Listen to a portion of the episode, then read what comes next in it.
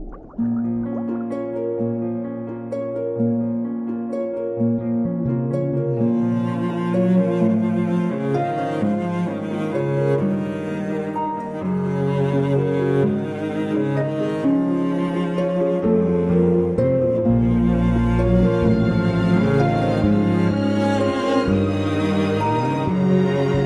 众朋友们大家好，我是易清。今天呢是大年初三，美国时间二月十四号，也是情人节。祝大家钞票一牛车，牛年行大运。今天的主要内容有缅甸政变、GameStop 事件，也就是 Robinhood。一会儿我们讲到今天的股市和投资，包括 Bitcoin 的事情。第三，马斯克注资比特币，砸进十五亿美元，约一百亿人民币的消息。第四，他带货又带成，谈一谈奥斯汀。最后呢，我们谈一下 Clubhouse。好，今天我们先从缅甸事件讲起，这是最近来的一个政治热点。当然，这个事情还没有结束，大家都在观望。二零二一年缅甸军事政变呢，始于二零二一年的二月一号的上午。当天，缅国务资政翁山书记呢，当然也有音译翻译成昂山书记，管他是哪个书记，反正是这个女的。总统翁敏和执政党全国民主联盟的领导人被缅甸国防军拘留。那数小时以后，缅甸军方宣布国家进入到为期一年的紧急状态，并表示全力。已经移交给缅甸国防军总司令敏昂莱。那自一九六二年以来呢，缅甸军事政变一直都处于军方控制之下。翁山书记实际上是国父昂山将军之女，她为了争取缅甸民主化呢，还成为缅甸著名的民主活动家。这个事件呢，她也从民主活动家直接变成为政治家。那一九九零年缅甸议会选举的时候呢？他就以压倒性的选票获得全国性全国性的民主联盟的胜利，但是缅甸军方呢拒绝让他出权力，并且将昂山素季软禁起来，也就是说他被软禁也不是第一次了。二零一一年到二零一五年，缅甸民主改革呢使得缅甸再次开启了一个民主化进程。那二零一五年，缅甸议会选举，全国民主联盟再次获得胜利，然而缅甸军方依然保存了大量的权力。啊，比如说有权直接出任缅甸四分之一的联邦议会议员。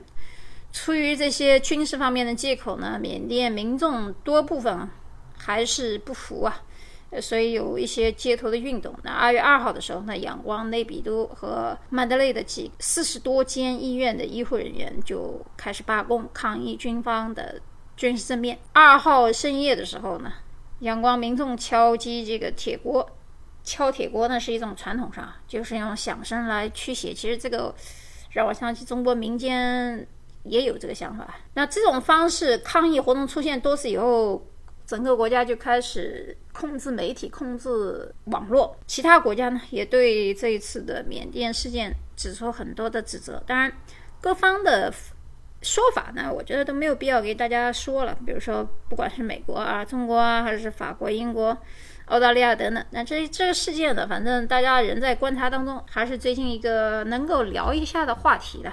剩下一些军事的、政治的问题，我都觉得没有什么可聊的，因为都是在一些过程当中还没有具体落实。呃，所以呢，我们牛年呢，当然是要聊股市和投资，或者是其他的 Bitcoin 的一些数字虚拟货币的投资。所以今天我们就聊赚钱的话题吧。在聊赚钱话题之前，肯定还是要讲一下前段时间关于 GameStop 的这个。美国电子产品销售商网络驿站发生的股票吃空砸空的现象，继续吃空，在二零二一年的一月份。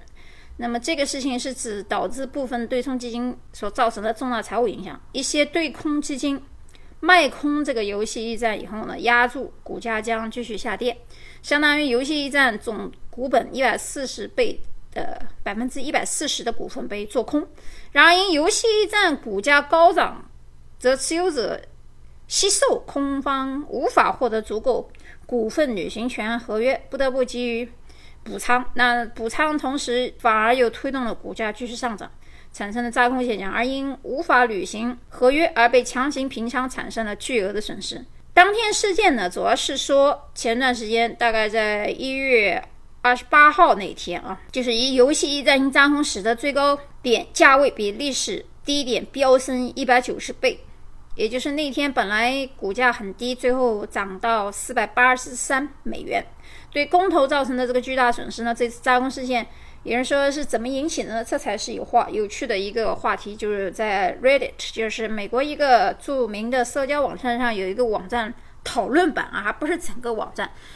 它的这个讨论版的名字就叫 Wall Street Beats，就是华尔街的赌徒，也也也谈不上赌徒吧，就叫华尔街的商业讨论版吧。它也不是交易平台啊，它就是一个社区评论平台。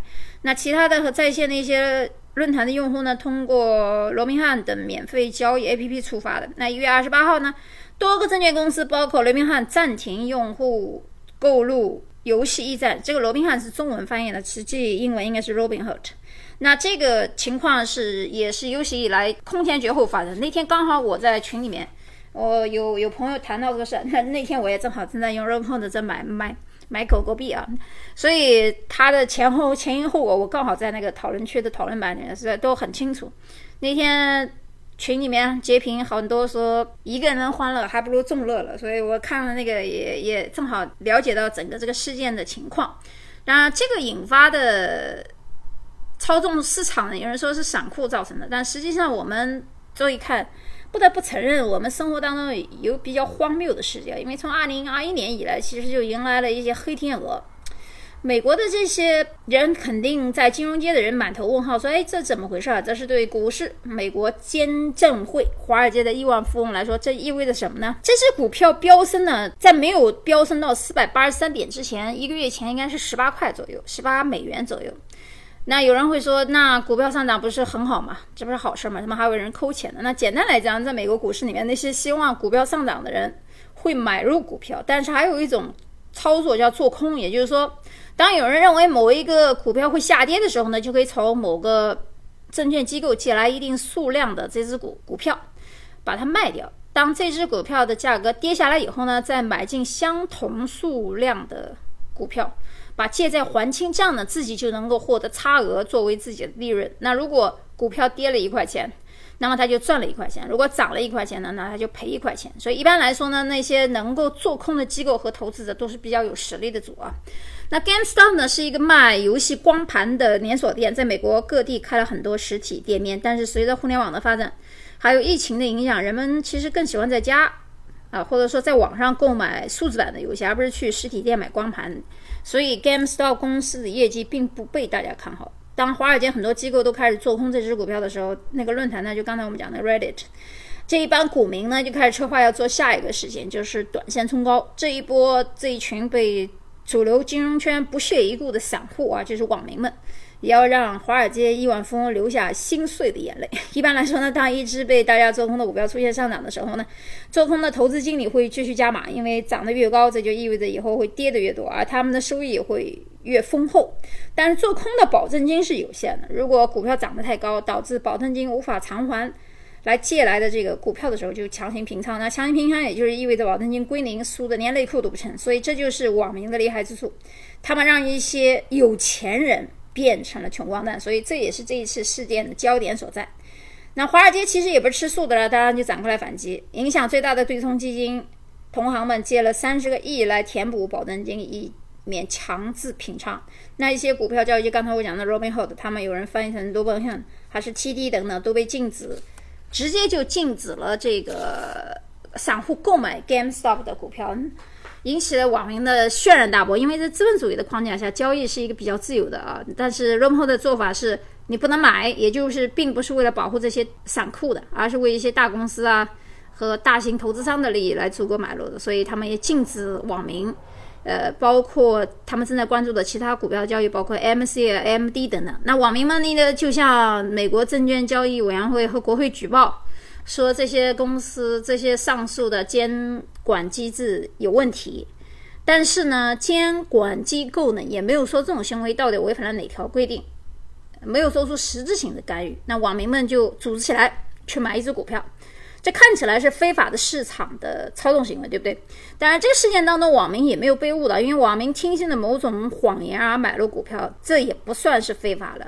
但是呢，这个论坛宣扬的呢，的确是华尔街滚蛋之类的口号，他们也没撒谎，也也也，所以说双方其实都没有触犯到法律底线。但是这是怎么走到这一步的呢？一个小小的论坛就能够让华尔街感到崩溃，尤其是疫情期间。华尔街赚得盆满钵满的情况下，那股市在大部分情况下呢，都是一个有效市场。有效的意思就是说价格是合理的。那股票的价格是怎么产生的呢？基于人们对这家公司发布的财务状况表，因为在美国很多家公司，你如果是上市公司的话，这些股票价格表，不管是年的啊，ten K 的还是 ten Q 的，还是 quarter 的，都会有一个年报表，大家都能查到啊。美国的很多的公司的 finance 是公开透明的。尤其是纽约地区，所以假如所有的人类都是理性动物的话，那么买卖股票就就是理性的，就应该是遵从财财务报表，对不对？但是很多人其实，包括我在内，我们在用数字分析的时候，你你没有冲动吗？那肯定有，对吧？那所以这个时候，每个人在追求利益最大化、损失最小化、才达到平衡的时候，不要去怪罪其他人了。当然，经理们、基金经理们做空 GameStop 是非常逻符合他们自己的逻辑的，因为业绩如果萎缩。必然会导致股票下跌。现在新推出的一些电子游戏啊和 PC 啊，甚至一些默认的绿色光驱等等，买游戏光盘为主的 GameStop 必然是会经历门可罗雀的截面。但是呢，网民们好像也不需要像华尔街的投资经理那么聪明。呃，因为正如2013年诺贝尔经济奖得主罗伯特希勒说过：“如果你认为人们都是毫无感情、精于计算，那你想法是很荒谬。那么行为经济学就如此诞生了。”也就是说。我们买股票的时候，的确也精于计算，但是很多时候也是凭直觉。你会发现，你精于计算的时候，你总是在跌；但是你直觉好的时候，你买进就能够涨停。所以从此以后呢，金融不算是再专属于数学和逻辑学，而是心理学和社会学，包括行为学在。金融领域占了越来越大的比重，那就像后来的行为艺术出现一样，它也不再是纯粹于属于纯艺或者是绘画的范畴。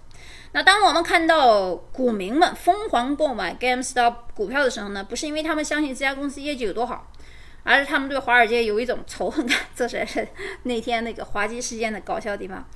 本质上呢，是一一场草根网民对美国金融体制的一种反制。那么华尔街的精英们真的就这样算了吗？那当然不会，他们口口声声当中说财务分析精算彻查到底，但是呢，他们也是人呐，在华尔街这种高压的工作情况下，情绪的压抑和释放一定是剧烈的，绝对理性也是不可能的。那赌徒心理充斥的股市，不管是投资家还是草根网民，根据2017年诺贝尔奖经济学得主的观点呢，他们通过。冒险挣来的钱并不会乖乖藏到箱底，而是会去投一个更大的赌注，直到血本无归。所以，我们经常看到一个现象，就是一家公司的年利润是负数，却要花几十万去拍精美的广告。股民们看到那个广告就会去买那只股票，明明知道他们是要倒闭的，但是没关系啊，广告好看啊，那就赌一把呗。那华尔街的精英们有没有犯过这样的错误？当然，他们犯的更大、更震撼。想想看，二零零八年的次贷危机不就是他们干的吗？他把老百姓的贷款的借条包装成证券再次出售，这不就是层层套现，最后终于导致了历史上最大的金融灾难吗？这个事情应该所有人都会知道，也不会导致现在。当然，现在是疫情原因，那个那当年美国包括全世界，甚至大量的年轻人宅在家里找不到工作。那 GameStop 的股价最终会怎样呢？肯定会跌下来。所以最终还是要回到经济规律上面来。来自华尔街的犯次贷危机的可能性会有吗？肯定还会有，因为。着力就一定是短线，这个道理呢，可以不用我讲。呃，最后用达拉斯年准总裁的一句话总结这个事件，就是因为宽松的超宽松的货币政策，导致了 GameStop 的乱象。好，第三个议题呢是讲一下马斯克注资 Bitcoin 的事情。马斯克一直在公共媒体上表示过看好数字货币啊，自己的 Twitter 也改为了比特币。其实比结果呢，比特币飙涨百分之二十。去年的时候。一万还没到，跌到一万以下，然后今年年初是两万，现在增加百分之二十以后，我那时候一直以为他就说说而已，不会动嘴皮，还挣扎了十五个亿买了比特币，那折合人民币大概是一百亿人民币。消息一出，比特币飞速上涨，呃，高达到四万八左右，昨天四万九，看一下手机，今天没有破五，看一眼啊，呃，还没有破五万，现在还在四万八左右。那另外一个消息说，特斯拉未来或者接受比特币支付。那马哥这一些系列蛇皮走位是无疑给币圈散户打了一剂强心剂啊！实现财富自由不是梦，看看币圈一直都存在财富自由的传说。那么上次的 GameStop 事件，其实也可以看出，马斯克公开支持散户对抗机构行为。他们有一个共同的爱好，就是不太认同现在的金融机构和环境。而且呢，特斯拉的股票也被大量的年轻散户所拥有。根据数学理论推导公式呢，条件进行平移，马斯克约等于散户。那其二呢，马斯克几年前就已经为自己进军数字货币做了铺垫。包括他说的狗狗币，呃，说到狗狗币，一会儿我讲一下那我自己的一个亲身经历啊。他还借助社交签名，我们一会儿再讲后面的 Clubhouse。今天的是故事是一环套的一环啊。二零二一年二月五号晚上的时候呢，狗狗币大概是在零点三八美元左右。我一兄弟呢从洛杉矶打电话给我，时差有三小时啊。他说：“哎，你看狗币没？”我说：“没看啊。”他说：“哎，现在是不错机会进去了，才零点三八。”我说行吧，反正兄弟也不会害我，进就进嘛。我那时候快睡着了，所以但是我动作很快，我就看了一眼，觉得哎价格还不错，那就进去吧。进去以后我就睡着了，扔进去前以后，第二天我睡。第二天早上起来，他又打我电话，我说你不知道我中午十二点之前不要打我电话。他说哎你看，挣了百分之五十八。我说呀，真的挣了一倍多，不到八小时。然后那兄弟晚上又给我打电话说哎，正好就说，我也没太在意。呃，果然大概是到第二天、第三天的时候，他有也有些降吧。但是我这人就是一进一出非常快，也就八小时赚了赚了一倍吧。所以那个 L N 的朋友说：“哎，我终于知道你为啥每次去赌场都赢钱了，因为不贪心。”我说：“是啊，见好就收，这玩意儿那是小盘，又那没那么大，一天赚一倍还不够多，赶紧出来！你要我要把你的利润放里面砸好了。那从破的角度来讲呢，狗币的盘子还是小了一点，跟比特币讲，所以做短线的人呢，自己。注意个人风控啊！特斯拉买入比特币的新闻呢，它是个催化剂，帮助比特币快速离开这个突破后的平台。有投资人和分析师认为呢，下一个宣布买入比特币的公司可能是苹果公司。那特斯拉的投资呢，可能引领了一个新的机构买入比特币的投资热潮。所以预测啊，比特币未来应该在连续十一周上涨。涨幅应该到很长的一段时间，大概在十周以后会下降。一二五零零跌到一万美金以后，再次突破一万二两千五百美金以后呢，比特币是连续上涨十一周，涨幅大概是二百四。呃，昨天我刚看手机，四万八四万八千六左右。那现在的话呢，预计还是会涨十周左右时间。那十周以后可能会有个小幅小幅度的下降啊。这个时候如果还有人想入呢，那个时候可以入。因为它入完以后还会涨，那比特币和黄金有一个相似之处，比如说它是有限的供应量，被当作抵御传统资产泡沫的存在。与黄金相比呢，比特币仍是一个十分年轻的资产，目前仍不能下结论说已经形成与黄金抗衡的这么个趋势。但是这一轮比特币牛市的起因呢，是央行全球央行放水，比比特币呢作为避险资产。成为机构资金的新选择。随着主流机构逐渐注入资金，比特币呢作为黄金、数字黄金的地位呢也会越发清晰。那加密市场的波动性也会受到很多的影响。好，第四个话题呢，我们讲一下关于马斯克带货又带沉的奥斯汀。因为马斯克在上周四的时候说，预计德克萨斯首府奥斯汀将会成为美国未来五十年以来最大的新兴城市。那去年夏天的时候，马斯克选中奥斯汀，计划投资十个亿美元在这里建一个新城。特斯拉的电动皮卡 Crap Truck，去年十二月的时候，他又正式已将个人资金会总部从加州洛杉矶迁往德州的奥斯汀。嗯，因为他说呢，特斯拉之所以选择奥斯汀呢作为下一个美国工厂的地点呢，是因为奥斯汀有点像小小迷你的加州，因为迷你加州啊。他说呢，德州有比较宽松的政治政府监管，加上没有州所得税，所以呢，马斯克。搬到该州的动机就非常明显，但是呢，这位亿万富翁说呢，从美国西海岸蜂拥而至的移民们应该注意，不要给奥斯汀带来太大的改变。呃，搬从加州搬到奥斯汀呢，除了那几个月非常难熬，就夏天太热啊，包括那个地方也会受到一些海啸的一些影响。你大家应该记得前几年奥斯汀那边涌入的大水，天气肯定是没法跟加州比，但是跟湾区也没法比，因为湾区的成功几乎是。因为几所美国一流大学，比如说伯克利和斯坦福，那学生夏天实习就是廉价劳动力，也是最近最接近实习的训练。因此，要想成为什么高科技公司的集散地啊，有好几所大学，要好的大学是前提。那奥斯汀跟旧金山比，差距还是比较大。就谈伯克利和斯坦福的这个学校的排名来讲，那而且呢，伯克利 CS 专业本科生，本科生啊，咱不谈研究生了，本科生去年只要一毕业，如果到湾区去工作的话，起薪都是十四点五万左右，就美金。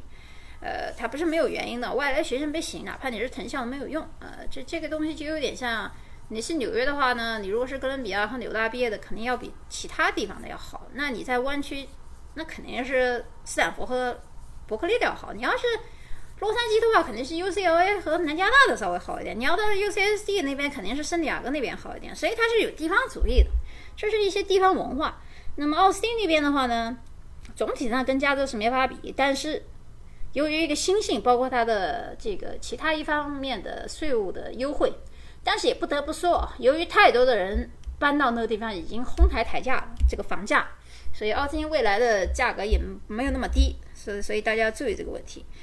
好，最后我们讲一下 Clubhouse，哎，仔细研究一下 Clubhouse 的 icon 设计逻辑十分独特，每次大改版它都会换一个人。你问我，我用了 Clubhouse 不到四天，第一天时候安装的时候是一个侧面的黑人头像大卷毛。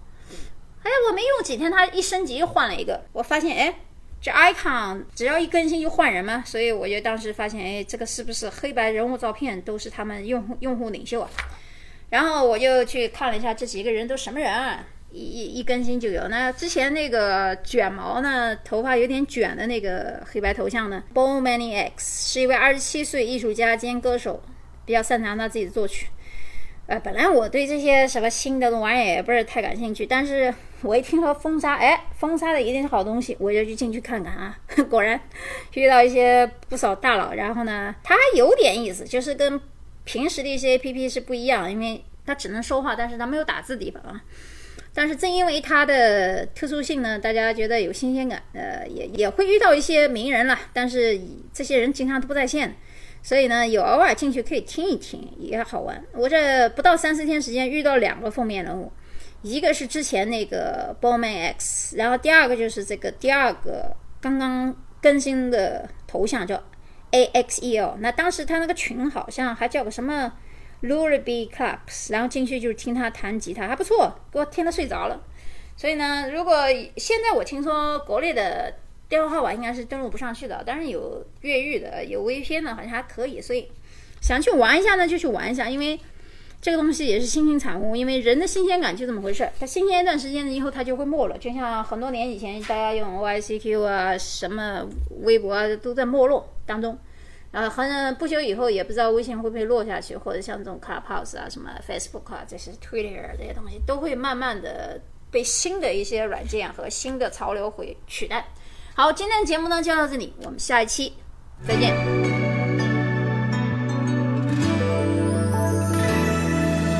逆着光，树影在闪烁，仿佛摇曳过年少执着。那个远方，正是脚下的此刻，收拾好行囊，眼神。